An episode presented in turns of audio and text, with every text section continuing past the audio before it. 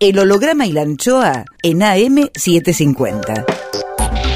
Miguel Rep dibujando en el éter. Rep.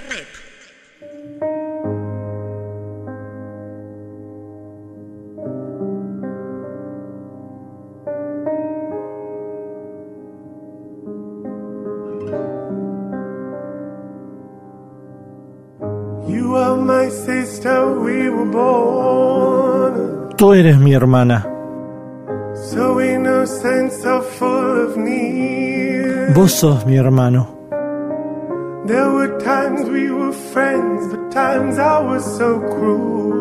Vos estás próximo, aunque lejos estás. ¿A cuántos kilómetros estás? El holograma y la anchoa. Nombre es Miguel Rep.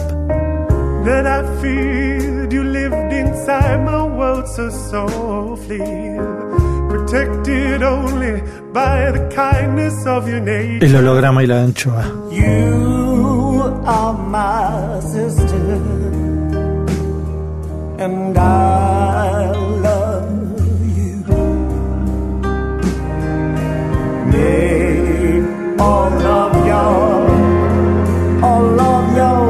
El holograma y la anchoa. Ustedes son mis hermanos.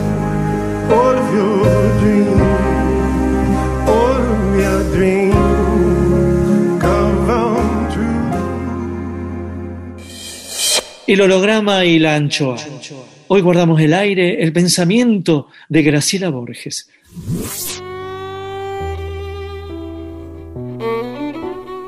Ella surca todo el nuevo cine argentino desde que en los 60 el cine argentino se renueva y se renueva y se renueva y sigue llamándose nuevo cine argentino.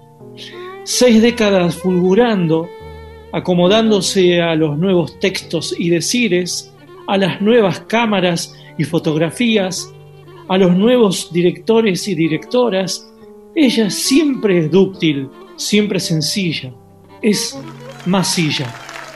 Graciela Borges siempre garpa en las conversaciones. Desde Torre Nilsson, de Mare, hasta Fabio, de la Torre, Trapero, Martel, esta mujer rebautizada Borges por Jorge Luis, hoy habla, cuarentenada como corresponde, en el holograma y la. Que está, está bien, ¿no? El, el- el paisaje ahí. ¿Tu paisaje está bien?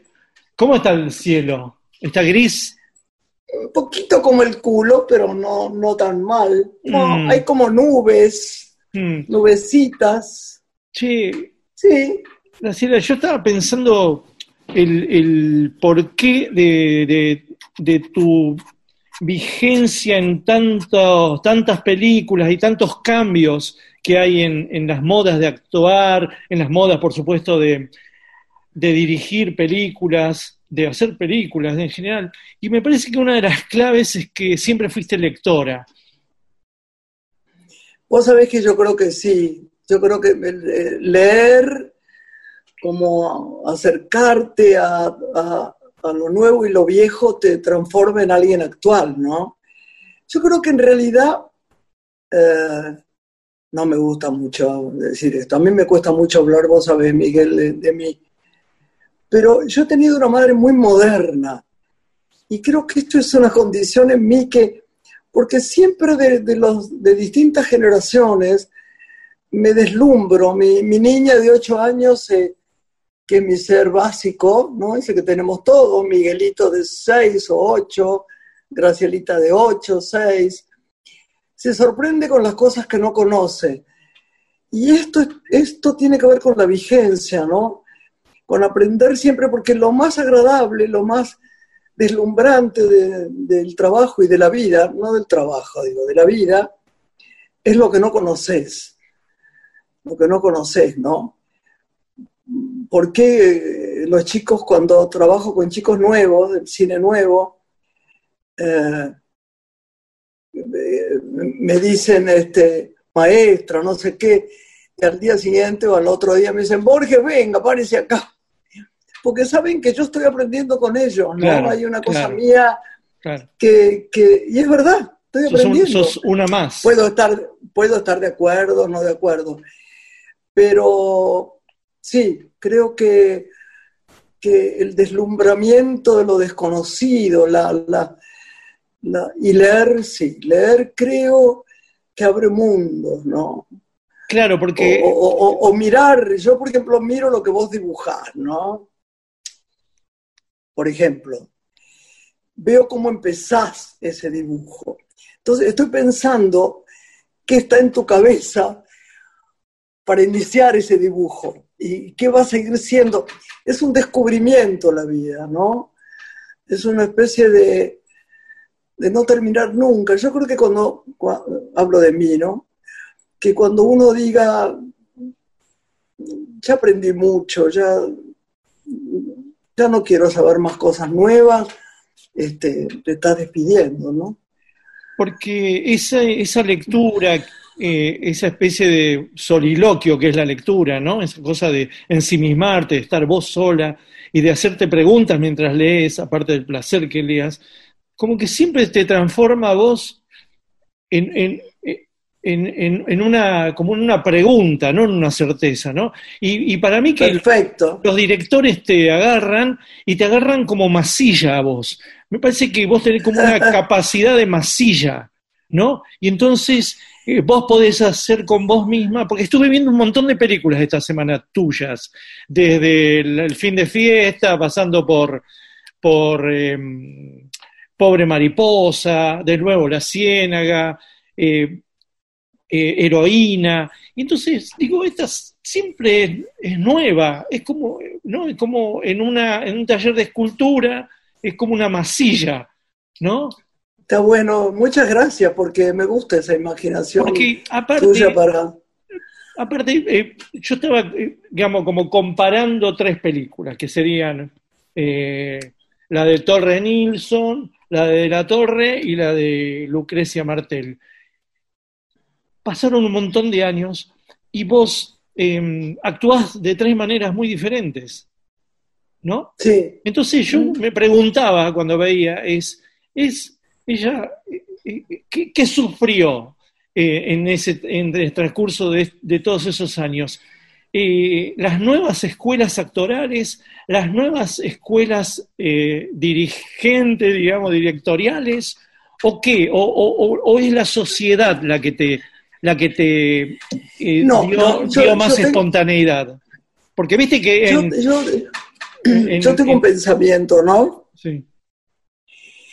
Las primeras películas eh, no era una actriz. Eh, yo igual no actúo, ¿no? No, no, no sé actuar. Yo siento y hago. Sí. Pero actuaba al principio porque no tenía dimensión de la palabra. Cuando vos tenés 14 años en el- o 15 en el jefe o en una cita con la vida, eh, recién cumplidos 15, ¿qué sabés lo que decís? Entonces es como un juego, ¿no? Eh, las hacía prolijamente, estudiaba letra eh, y hacía esas películas. Eh, estaba el director, eh, indicaba ciertas cosas, y después fue pasando el tiempo. Entonces llegó, por ejemplo, Heroína. Heroína posiblemente es la película del personaje más parecido a mí. La actriz Graciela Borges Dixit. No tengo ninguna otra película que sea realmente parecida a mí. No, no, no hay. Pero Heroína era un momento de mi vida muy, muy clave. muy- cuando yo en un momento dado no tuve ganas de vivir, en otro momento cuando pensaba en mi infancia con, una, con un dolor especial, después cuando no se me entendía, cuando, cuando fui la primera vez un, eh, médico de los nervios, para decir un neurólogo, en fin, a un psicoanalista. Cuando psiquiatra. Penny, un psiquiatra también, eh, no, no era un psiquiatra, pero era también psiquiatra, sí, de algún modo lo era, no lo quiero nombrar. Pero entonces como el libro de Rodríguez era tan, tan sin piel, fue una película que me costó mucho salir de esa película. La Penny esta de heroína era... Me rompió el corazón, ¿viste? Me quedé en eso mucho. Había una cosa... Lo hablaba mucho con Raúl y lo hablaba mucho con el Pepe Soriano. También con Lautaro, con, eh, con Paulowski, mucho para los sueños.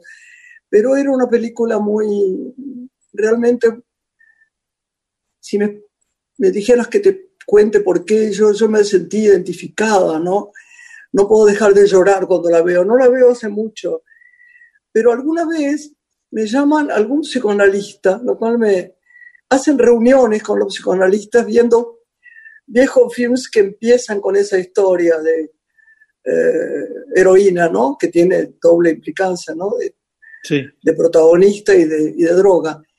Y a mí me gustan mucho esas, esos lugares donde van y la ven y, y, comparten cosas que por ahí no estoy de acuerdo, pero me gusta escuchar eso. Nunca mm. hablé de esto porque casi nunca la gente me habla de heroína. Es una película que yo amé mucho, mucho. Mm. Pero eh, en ese eh, estás bastante, bastante al costado en esa película vos bastante oculta, bastante comparando con La Ciénaga, digamos, comparando con otras películas donde vos estás y vas allá. Ahí estás como muy retraída, ¿no? Angustiada, porque creo, retraída. Porque yo creo que ella, ella estaba así, ¿no? Ella, vos pensás que el día de Navidad que él no llega, ella se pone las lamparitas. Lamparitas y enciende la, las lamparitas y se queda ahí catatónica, ¿no? Sí. Es un personaje, a lo mejor me tocó justo en ese momento, ¿no? Fíjate mm. cómo será que, eh, me quiero acordar cómo se llama, eh, espera, eh, Rodríguez, no, no es que esté pensando en el nombre de Rodríguez, me acuerdo fácil. Sí. Él me dio la posibilidad de ver cinco veces a una mujer que era la única la que había estudiado, había trabajado con Freud, que era Marie Langer. y yo fui a verla cinco veces a Marie Langer. Y, me hizo un bien enorme. El primer día que yo fui a verla, eh, yo llegué y ella me miró y, y lo único que hice fue llorar, llorar, llorar, llorar y ella no dijo nada, me sostuvo el alma, nada más. Y después sí, volvimos a hablar, pero me, marcó mucho, heroína, mucho. A lo mejor no soy buena contándotelo porque, viste, la frase esa mía que la tomé yo, que es eh, solo recuerdo la emoción de las cosas. Y ahí me, me, me creó una emoción muy especial, ¿no? ¿Y, qué te pasó? Pobre Mariposa, Pobre Mariposa también fue algo muy fuerte para mí. Son películas muy distintas, ¿no? Muy distintas. Sí, muy, muy. Es increíble que haya dirigido el mismo director, ¿no? son muy distintas. Yo las estuve eh, viendo esta semana, así que te diría que la tengo súper fresco, ¿no? Y, no, yo no, no, se puede creer que, haya, que, versatilidad ese director para hacer esas dos películas tan distintas, ¿no? Tan distintas, y también si ves una tan rioplatense como El infierno tan temido, también es una diferencia enorme, ¿no? Mm. Enorme. El holograma y la anchoa. Banda de sonido por Graciela Borges. Ina Mel, por ejemplo, de María Betania, que me recuerda la infancia de Juan. Cuando yo lo iba a buscar al colegio cantábamos canciones que además yo la quería mucho a María, la he conocido mucho. Abelha rainha, faz de mim um instrumento de teu prazer. Sim, e de tua glória Pois se é noite de completa escuridão, provo do favo de teu mel, cavo a direta claridade do céu e agarro o sol com a mão. Meio-dia, é meia-noite, é toda hora.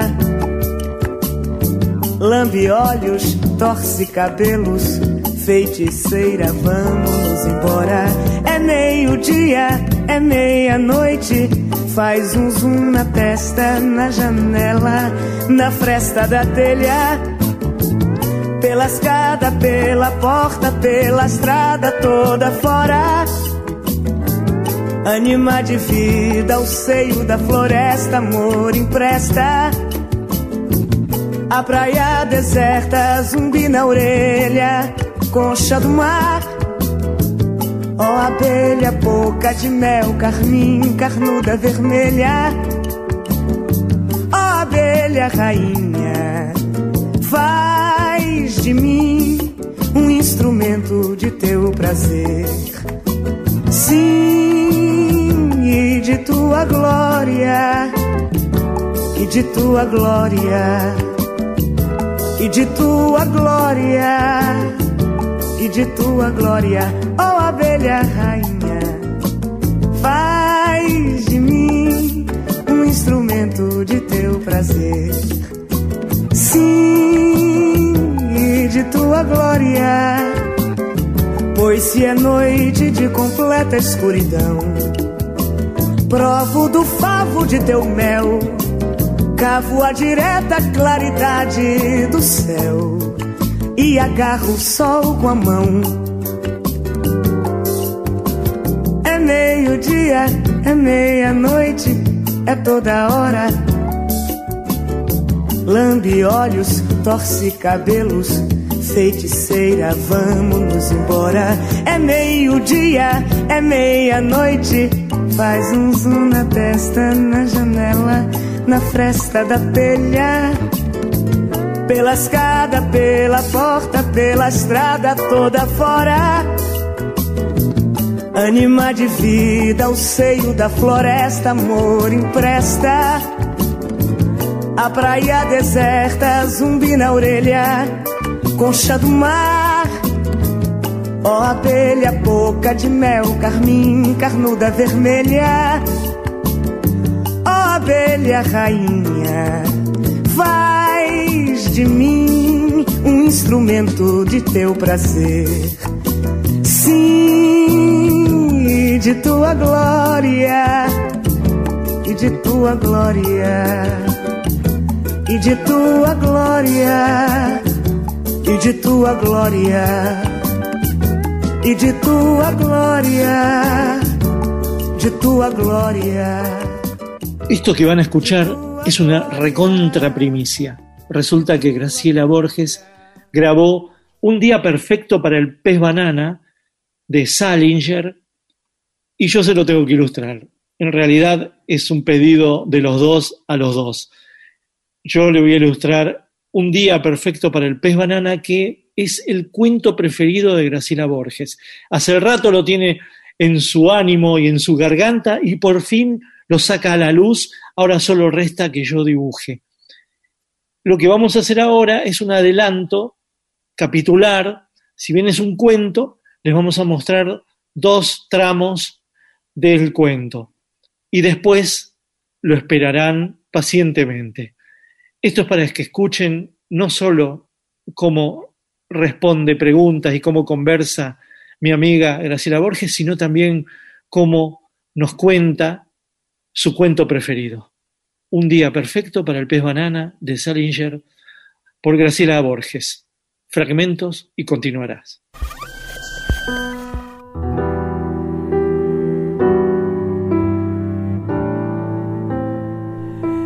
En el hotel había 97 agentes de publicidad neoyorquinos.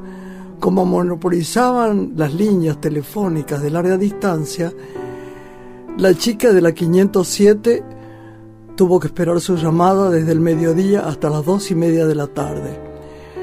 Pero no perdió el tiempo. En una revista femenina leyó un artículo titulado ¿El sexo es divertido o infernal?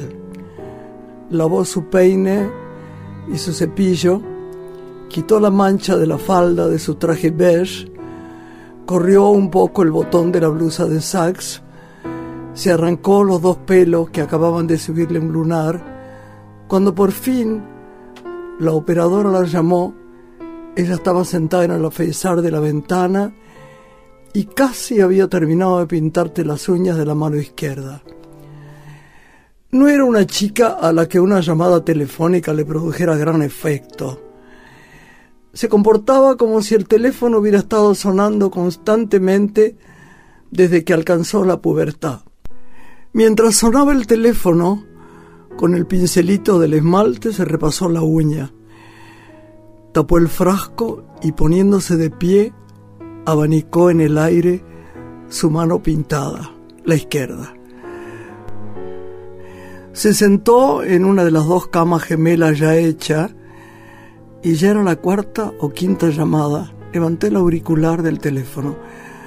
Hola, dijo, manteniendo extendidos los dedos de la mano izquierda, lejos de la bata de seda, que era lo único que llevaba puesto, junto con las chinelas. Los anillos estaban en el cuarto de baño. Su llamada de New York, señora Glass, dijo la operadora. Gracias, contestó la chica, e hizo sitio en la mesita de noche para el cenicero. A través del auricular llegó una voz de mujer. Muriel, ¿eres tú? La chica alejó un poco el auricular del oído. Sí, mamá. ¿Cómo estás? dijo. He estado preocupadísima por ti. ¿Por qué no has llamado? ¿Estás bien? Traté de telefonear anoche y antes de anoche. Los teléfonos aquí están. ¿Estás bien, Muriel? La chica separó un poco más el auricular de su oreja. Estoy perfectamente. Hace mucho calor. Este es el día más caluroso que ha habido en Florida desde... ¿Por qué no me has llamado antes? He estado tan, tan preocupada. Mamá querida, no, no me grites. Te oigo perfectamente, dijo la chica. Anoche te llamé dos veces, una justo después. Le dije a tu padre que seguramente llamarías anoche, pero no, él tenía que... ¿Estás bien, Muriel? Dime la verdad. Estoy perfectamente. Por favor, no me preguntes siempre lo mismo. ¿Cuándo llegaron? No sé, el miércoles, de madrugada. ¿Quién condujo? Él, dijo la chica, y no te asustes. Condujo bien. Yo misma estaba asombrada. ¿Condujo él? Muriel, me diste tu palabra que... Mamá, interrumpió la chica, acabo de decírtelo. Condujo perfectamente. No pasamos de ochenta en todo el trayecto. Esa es la verdad. No trató de hacer el tonto como los otros días, con los árboles. Vuelvo a repetirte que condujo muy bien, mamá. Vamos, por favor. Basta, le pedí que se mantuviera cerca de la línea blanca del centro y todo lo demás, y lo entendió perfectamente y lo hizo. Hasta se esforzaba por no mirar los árboles. Se notaba. Por cierto, ¿Papá ha hecho arreglar el coche? Todavía no. Es que piden 400 dólares solo para, imagínate, mamá. Seymour dijo a papá que lo pagaría él. Así que no hay motivo para... Bueno, bueno, ya, ya veremos. ¿Cómo se portó? Digo, en el coche y demás. Muy bien, dijo la chica sigue llamándote con ese horroroso... No, ahora tiene uno nuevo. ¿Cuál? Mamá, ¿qué importancia tiene? Muriel, insisto en saberlo, tu padre, está bien, está bien. Me llama Miss Buscona, Miss Buscona Espiritual 1948, dijo la chica con una risita. No tiene nada de gracioso, Muriel. Nada de gracioso, es horrible. realmente es triste. Cuando pienso como mamá, interrumpió la chica, escúchame. ¿Te acuerdas de aquel libro que me mandó de Alemania? Unos poemas en alemán. Y... ¿Qué hice con él? Me he estado rompiendo la cabeza. Tú lo tienes. ¿Estás segura? dijo la chica. Por supuesto, es decir, eh, lo tengo yo. Está en el cuarto de Freddy. Lo dejaste ahí y no había sitio en la... ¿Por qué? ¿Te lo ha pedido él? No. Simplemente me preguntó por él. Cuando veníamos en el coche preguntó por él. Me preguntó si lo había leído. Pero está en alemán. Sí, mamita. Ese detalle no tiene importancia, dijo la chica, cruzando las piernas. El holograma y la anchoa. Volvemos con... Graciela Borges, señora actriz. ¿Qué pasa con esas escuelas de actuación? Porque vos sos un reflejo de escuelas de actuación, o por lo menos escuelas de actuación Graciela Borges, qué sé yo. Pero lo que, lo que quiero saber es si cada director te marcaba o si vos percibías los cambios sí, de, yo de la actuación.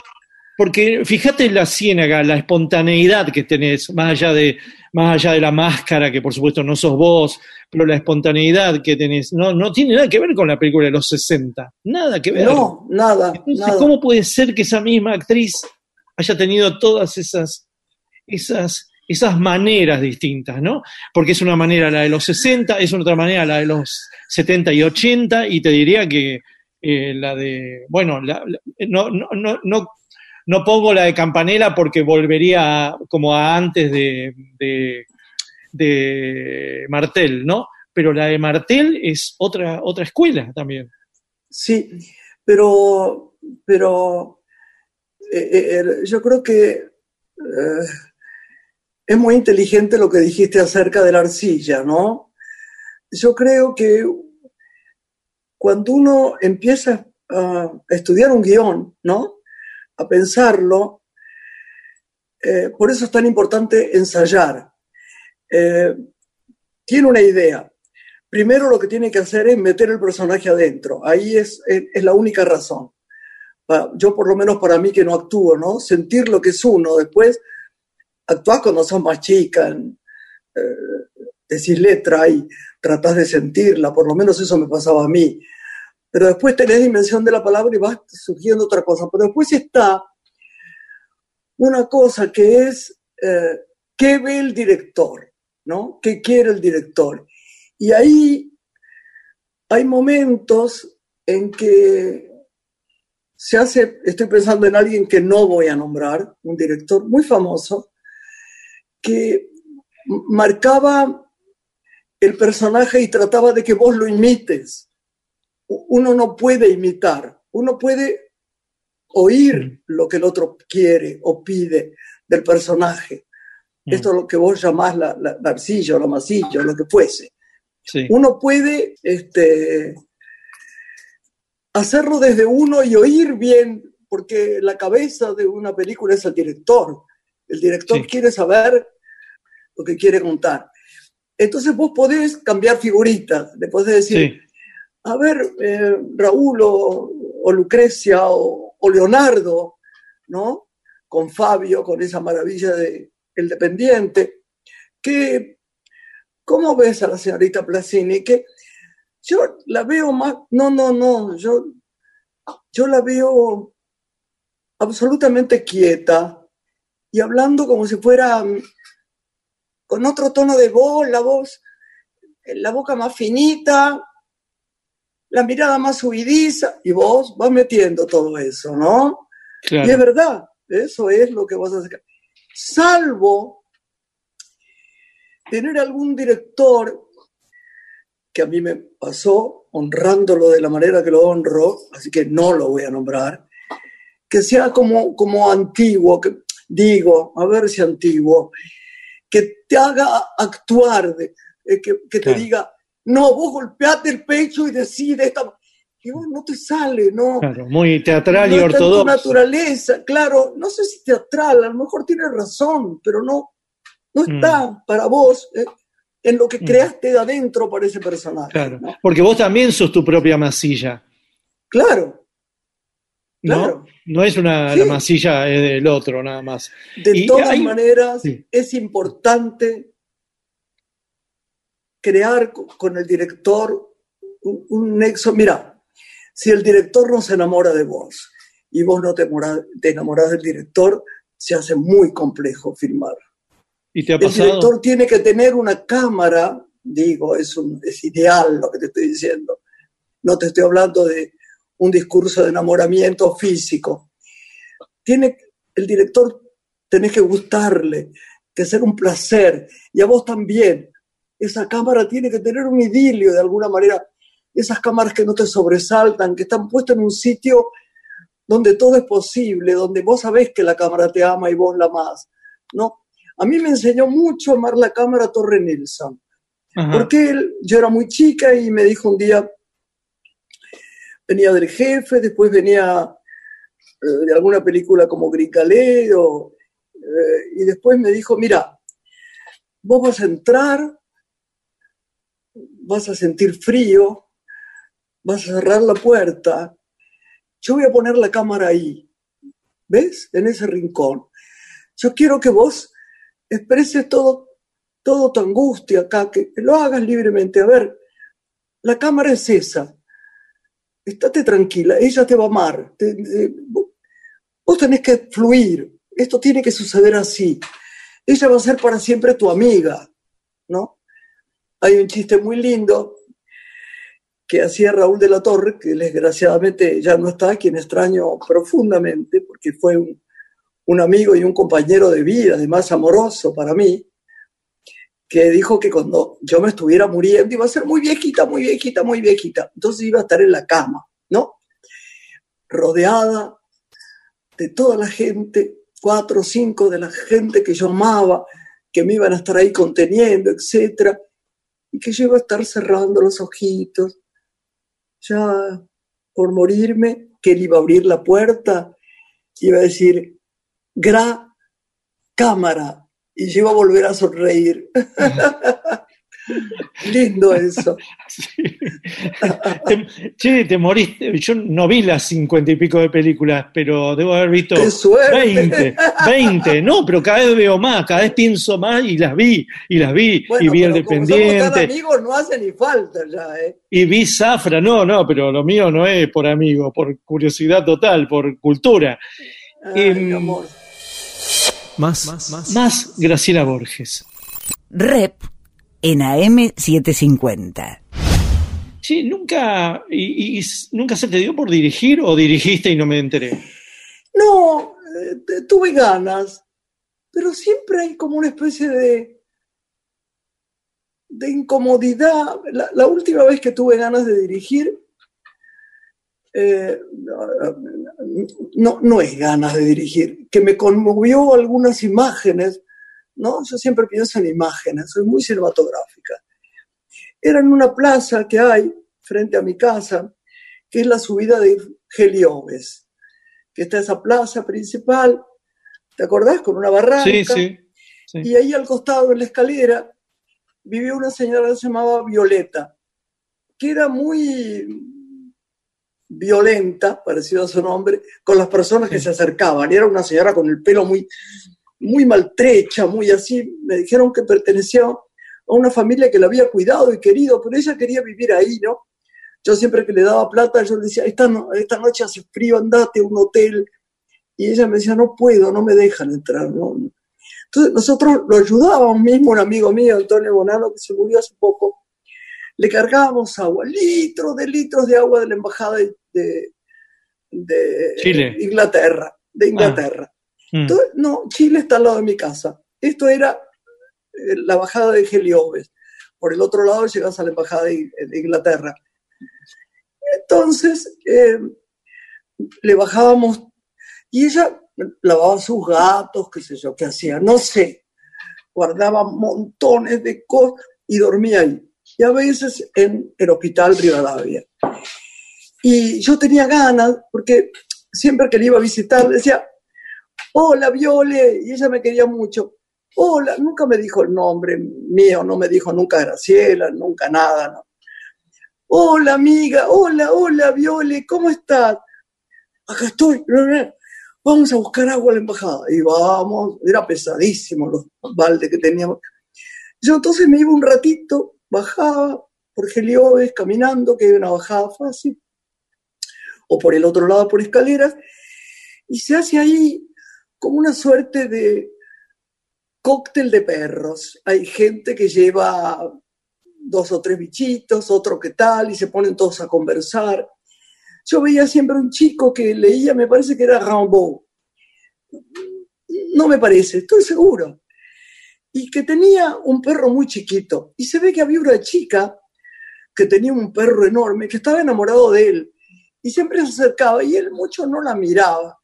Y yo observaba todo esto y yo decía, yo tengo que contar una tarde en esta plaza, cuando cae el atardecer, la hora azul, ¿no? L'heure bleue, como dicen los franceses. Y yo ahí soñé eh, con la posibilidad de hacer un corto, no sé, hacer algo con esa película, un medio, un, un relato sobre ese lugar. Y después no apareció más Violeta, eh, nunca más. Traté de buscarla con toda la gente que estaba alrededor, que son amigos míos, los que, los que cuidan los lugares para poner los autos, eh, sobre la calle del costado, y no la vi más. Y, y, era como un motor para mí hacer su vida, ¿no? Porque ella más era una cara extraordinaria. Y cuando ella contaba cosas, eran cosas muy poderosas, ¿no? Muy, no sé, Después me mostró una vez eh, Fernando Sokolovich un cuento precioso de un chico en bicicleta. Y ahí también te estoy nombrando cositas perdidas, ¿no? Tuve ganas de hacerlo. Y el otro día tengo una amiga que se llama Florencia Abate, que debes conocer, que es una escritora, que escribió un cuento, varios cuentos divinos, en un libro que se llama Antes de que amanezca o algo por el estilo. La verdad que no me acuerdo pero tiene dos cuentos deslumbrantes. Uno se llama Maldito Kayak y otro una historia de dos chicas desde la adolescencia hasta que son más grandes. Y ahí sentí que yo podía haber hecho algo con eso, de dirigirla. Se lo conté hasta Julieta Díaz, ¿no? Para que lo leyera. Sí. Pero, eh, ¿estuviste cerca alguna vez de dirigir?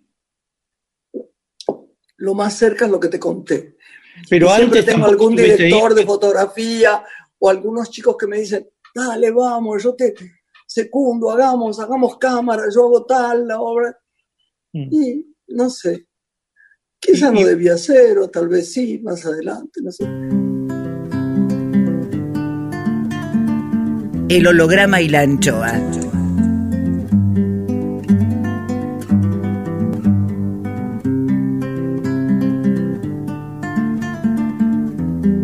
Musiquita que nos dejó Graciela Borges. Una mujer con sombrero. Una mujer se ha perdido. Conocer el delirio y el polvo. Se ha perdido esta bella locura, su breve cintura debajo de mí. Se ha perdido mi forma de amar. Se ha perdido mi huella en su mar Veo una luz que vacila y promete dejarnos a oscuras. Veo un perro ladrando a la luna con otra figura que recuerda a mí. Veo más, veo que no me halló. Veo más, veo que se perdió.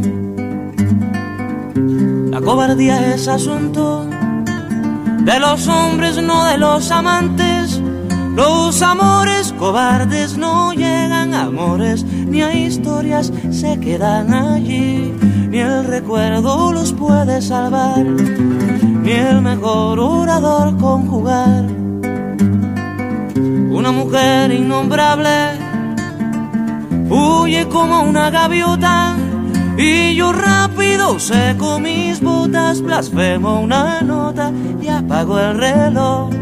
Que me tenga cuidado el amor, que le puedo cantar su canción. Una mujer con sombrero, como un cuadro del viejo Chagall, corrompiéndose al centro del miedo y yo, que no soy bueno, me puse a llorar pero entonces lloraba por mí y ahora lloro por verla morir. Pero entonces lloraba por mí y ahora lloro por verla morir.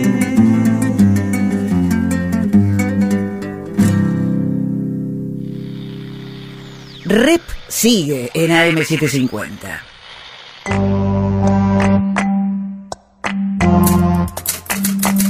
Luces, por Jorge Tanure.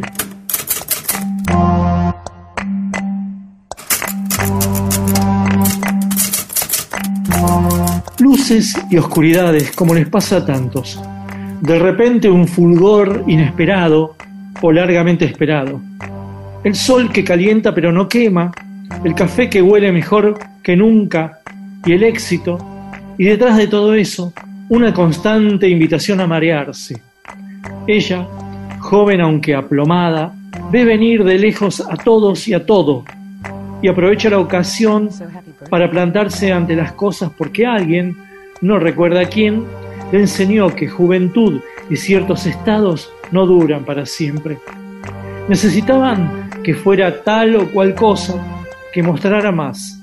Pero ella se vio un día en un jardín, corriendo detrás de ese bebé que estaba aprendiendo a caminar, y miró a la distancia por las dudas. Otras tantas no habían aprendido ese truco tan simple e incómodo.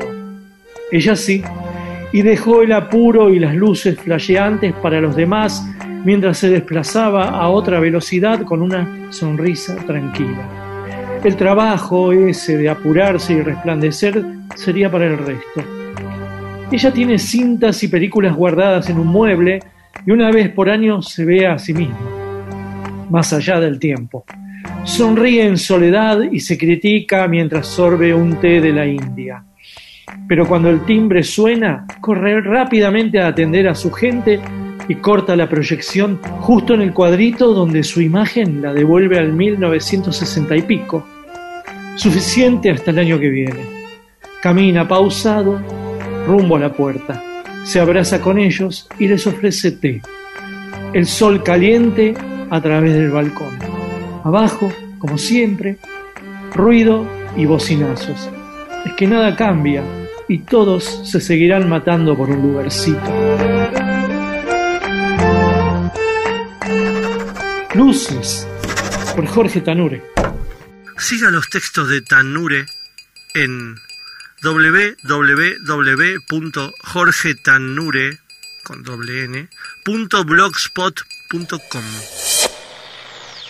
el holograma y la anchoa.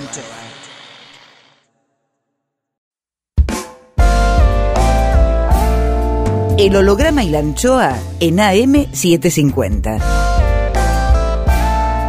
Miguel Rep dibujando en el éter. Rep.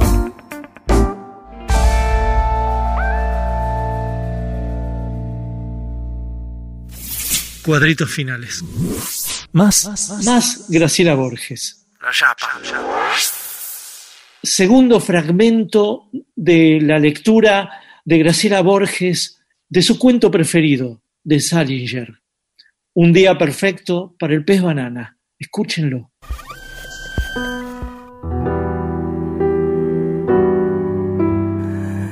Casualmente, los poemas habían sido escritos por el único poeta del siglo. Me dijo que debería haber comprado una traducción o algo así, o aprendido el idioma, nada menos. Espantoso, espantoso. Es realmente triste. Ya lo decía tu padre anoche. Un segundo, mamá, dijo la chica.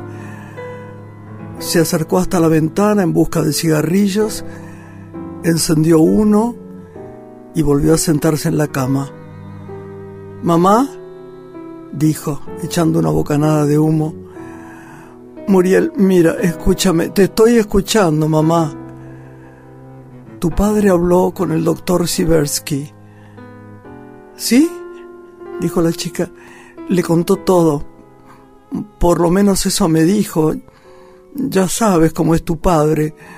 Los árboles, eh, ese asunto de la ventana, las cosas horribles que le dijo a la abuela acerca de tus proyectos sobre la muerte, lo que hizo con esas fotos tan bonitas de las Bermudas, todo. ¿Y? dijo la chica. En primer lugar, dijo que era un verdadero crimen que el ejército lo hubiera dado de alta en el hospital. Palabra. En definitiva, dijo a tu padre que hay una posibilidad, una posibilidad muy grande, dijo, de que Seymour pierda por completo la razón. El holograma y la anchoa. Un día perfecto para el pez banana. qué Para qué cualquier- trabajito. Qué bárbaro, que ¿no? fue grabar eso con esa Sí. voz hecha mierda que tengo ahora. Pero, pero no es así. No es así. Es verdad Pero- que los pero- últimos, es verdad que los últimos 15 minutos como se te afianza más una voz y una confianza, ¿verdad? Al final estabas Sí. re canchera, ¿no? Entre canchera y cansada, está bueno. Y capaz que le tenías miedo al principio a Salinger. No, no le tenía miedo. Es muy difícil iniciar Salinger, porque era en el no sé cuánto de lo no sé qué, y no buscaba el tono, no lo encontraba el tono del cuento. Digo, Ah. lo tengo que leer, lo tengo que leer neutralmente o haciendo voces. Claro. Entonces estaba en la en el límite de la madre porque podía leerlo tal cosa, la señora tal, la señora cual. Yo te dije, hija mía, ¿qué tal? O interpretarlo un poquitito, Sí. cosa que no quería mucho. Era un quilombo. Claro. Pero al final, con esas pausas finales, medio que interpretaste Sí, en esa agonía, Espe- digamos, ¿no? está bueno el cuento, ¿eh? Qué bárbaro. Lo escuchás, lo ves, lo lees de nuevo y siempre hay algo nuevo, ¿no? Sí, Siempre hay una... siempre hay algo terrible, siempre hay algo terrible. Sí, El final ese, ella estaba en la cama, este, tremendo. y él entonces desenfundó, ¿verdad? Es- no Se sabés disparó. qué va a pasar. Siempre tiene otro clima. Sí. sí, claro, siempre va... No sabes si la va a matar, si qué va a hacer, ¿no? Sí, aunque lo lean mil veces. Es verdad, no sabes qué va a ¿Sabés hacer con qué con me pasa eso? Mm, Me pasa eso con una película mía, nuestra, La ciénaga. que se llama La Ciénaga. Exacto. Yo siempre creo, cuando la veo, que el chico va a llegar sin el otro ojo o que va a pasar algo más. Sí. Sí, la ¿Entendés? te- tensión permanente. Sí, ese ¿No? es el clima glorioso de ella, ¿no? Sí. Como Y es el bueno, clima glorioso de Salinger. mm, El holograma y la anchoa. Atenti. Continuará mañana más Graciela Borges en el holograma y la anchoa. Da- dale, mi amor. Miguel Rep en AM750. Edición Eimon. Textos Jorge Tanure. Y ya sé que el mundo no es como lo queremos, lo sé de los 10 años. Intenta, produce, consigue. Listo, ahí le mandé. Berenice Sotelo. Gracias. Lápiz y tinta Miguel Rep. El holograma y la anchoa en la contratapa del fin de semana. Sueñan lindo. Miguel Rep. El holograma y la anchoa, siempre contratapa, siempre último, siempre nocturno, siempre allá. siempre-